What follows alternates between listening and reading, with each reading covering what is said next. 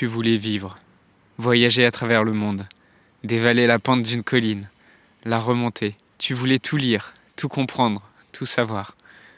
Tu voulais vivre, construire une vie, la partager, n'emporter que les souvenirs, et laisser une empreinte qui ne soit que celle de tes pas. Tu ne voulais plus être celle qui erre, attend sans savoir exactement quoi, si ce n'est le besoin que quelqu'un ait besoin de toi.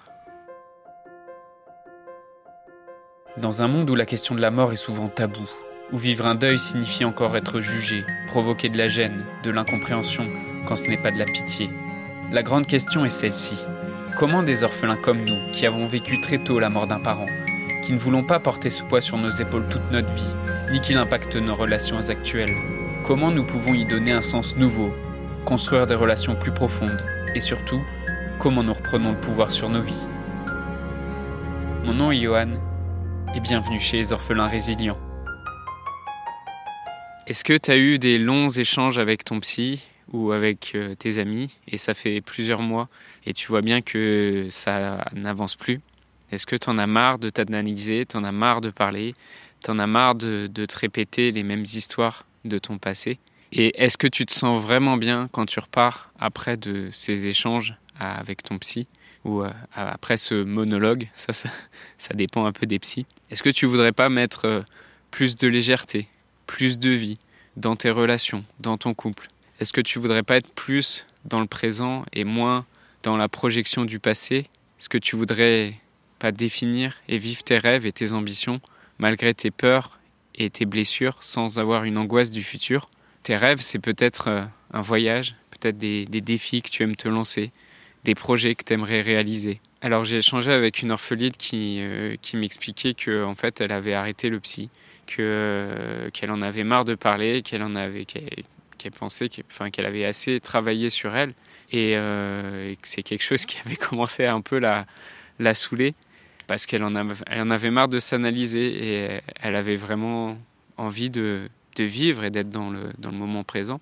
Et ça m'a vraiment suscité toutes ces questions que je viens de te partager. Est-ce que si tu t'allongeais chez toi sur ton canapé à une heure fixe euh, toutes les semaines et que tu mettais euh, 50 euros sur la table, est-ce que ça serait pas exactement pareil?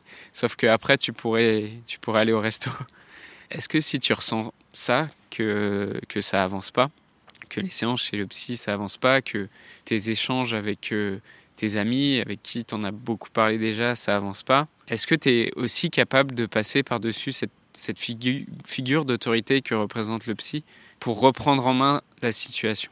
Euh, parce qu'après tout, en fait, c'est toi la patiente ou c'est toi le patient et euh, tu es là ou le mieux placé pour évaluer euh, la pertinence de ces échanges et voir ce qu'ils t'apportent et voir là où ça t'emmène. Donc si tu vois que ces discussions ne te font plus avancer et que tu as, as, dépassé un peu ce, ce travail basique de, de, remonter dans le passé, que tu as l'impression d'avoir déjà remis certaines choses en place, euh, d'avoir balayé un peu ton passé. Et c'est très bien, en fait, déjà d'avoir fait ça. C'est déjà une, belle avancée.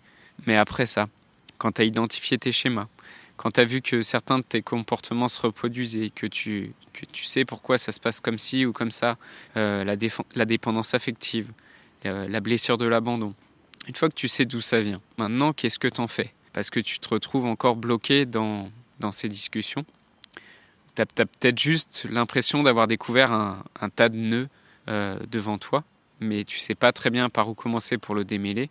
Tu as tiré un peu sur la corde, tu as, défait, euh, défait un peu quelques nœuds, mais ça n'a pas aidé et tu sens bien que c'est insuffisant.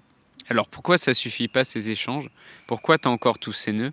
Parce que en fait, il y a tout un chemin entre la tête, euh, donc ces échanges qui sont plutôt des échanges qui se passent dans la tête, des échanges au niveau rationnel et mental, il y a tout un chemin entre la tête, le cœur et le corps. Et que euh, tu es une personne complète en fait, pas juste une tête qui pense et qui cherche des solutions mentales à des, à des questions qui sont sentimentales ou qui sont émotionnelles.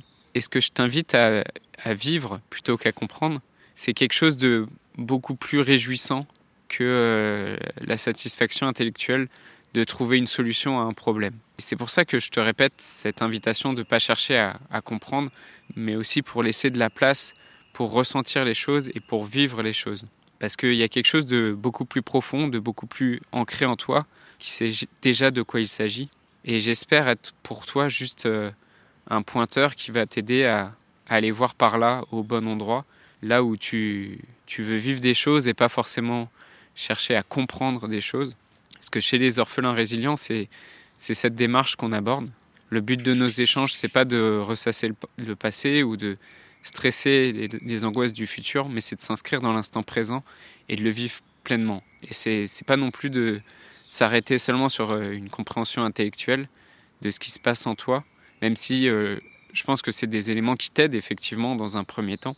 Mais je crois que c'est pas suffisant pour vivre euh, pleinement ce que tu cherches à vivre, pour vivre ce que c'est que ton deuil, pour, le vivre dans ton couple ou dans tes envies de rencontres amoureuses si tu es célibataire, et pour vivre dans la construction concrète de ton présent aujourd'hui. Où est-ce que tu te sens aujourd'hui dans cette démarche, dans le deuil de ton ou tes parents? Est-ce que tu es plutôt toujours dans une recherche d'une compréhension intellectuelle? Ou tu as déjà fait plusieurs fois le, tour de la question sous plein de formes différentes? Et plus qu'une compréhension, aujourd'hui tu, tu, recherches vraiment une expérience ou une aventure, en tout cas quelque chose à, vivre plutôt qu'à comprendre. Je voudrais te remercier d'avoir écouté cet épisode et j'espère sincèrement que ce que je t'ai partagé aujourd'hui t'a aidé. Si ça t'a aidé, alors assure-toi de le partager avec quelqu'un d'autre qui en a besoin. J'ai créé récemment un groupe Facebook qui rassemble des orphelins ayant pour mission de partager leur expérience et de s'entraider. Ce groupe s'appelle Orphelins Résilients et l'accès est gratuit. Tu peux retrouver tous les détails pour rejoindre le groupe dans la description du podcast. Orphelins Résilients, c'est une communauté d'orphelins entreprenants, audacieux, ayant réellement envie de faire une différence dans leurs relations auprès de leurs proches et avoir une vie de couple inspirante. Dans ce groupe, tu retrouveras des interviews d'experts et d'artistes, des questions-réponses, des lives et des méditations, et surtout un groupe d'orphelins motivés, courageux et bienveillants. Donc je t'invite à rejoindre le groupe dès maintenant, c'est l'endroit dans lequel je partage le plus de contenu en ce moment. Le podcast Orphelin Résilient, c'est un nouvel épisode tous les jours du lundi au vendredi à 8h. Merci encore pour ton écoute. Je te laisse découvrir le sujet du prochain épisode. À très vite. Dans le prochain épisode, on verra les trois raisons pour lesquelles être orphelin c'est quelque chose qui gêne les autres.